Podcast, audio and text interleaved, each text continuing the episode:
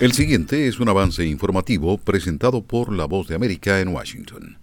Usuarios en Estados Unidos están lidiando con cortes de telefonía celular en ATT, Cricket Wireless, Verizon, T-Mobile y otros proveedores de servicios, según datos de Down Detector.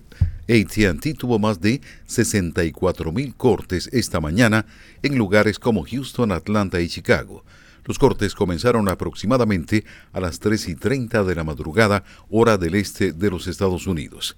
El operador cuenta con más de 240 millones de suscriptores, el mayor del país. El índice dólar repuntaba este jueves después de tocar un mínimo de tres semanas, mientras los inversores esperaban nuevos datos que dieran pistas sobre cuándo podría comenzar la Reserva Federal estadounidense a recortar las tasas de interés. El billete ha rebotado ya que el fuerte crecimiento y la persistente inflación han llevado a los operadores a retrasar las expectativas sobre cuándo el Banco Central de Estados Unidos comenzará a relajar las tasas.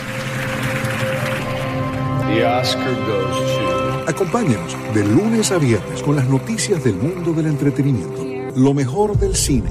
So, scrolls are the bad guys lo mejor en música. De lunes a viernes, el mundo del entretenimiento llega a ustedes desde los estudios de La Voz de América en Washington. El nuevo presidente de Argentina, Javier Milei, y su homólogo de El Salvador, Nayib Bukele, son los mandatarios latinoamericanos que participarán en la reunión anual de la Conferencia de Acción Política Conservadora, CPAC, considerado el evento conservador más importante de Estados Unidos que comenzó el miércoles aquí en Washington. En medio de la tensión y llamados a la celeridad, la Corte Suprema de Justicia de Colombia votará este jueves para elegir a la nueva fiscal general de una terna de abogados propuesta por el presidente Gustavo Petro, quien denunció que el anterior fiscal había estado presionando para sacarlo del cargo.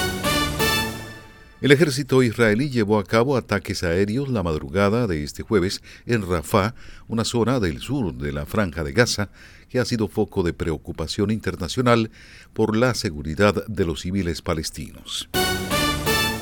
Tras la cancelada gira por China, Argentina confirmó que jugará amistosos ante El Salvador y Nigeria a fines de marzo en Estados Unidos como preparación para defender el título de la Copa América de este año. Este es un avance informativo de La Voz de América. Desde Washington les informó Tony Khan.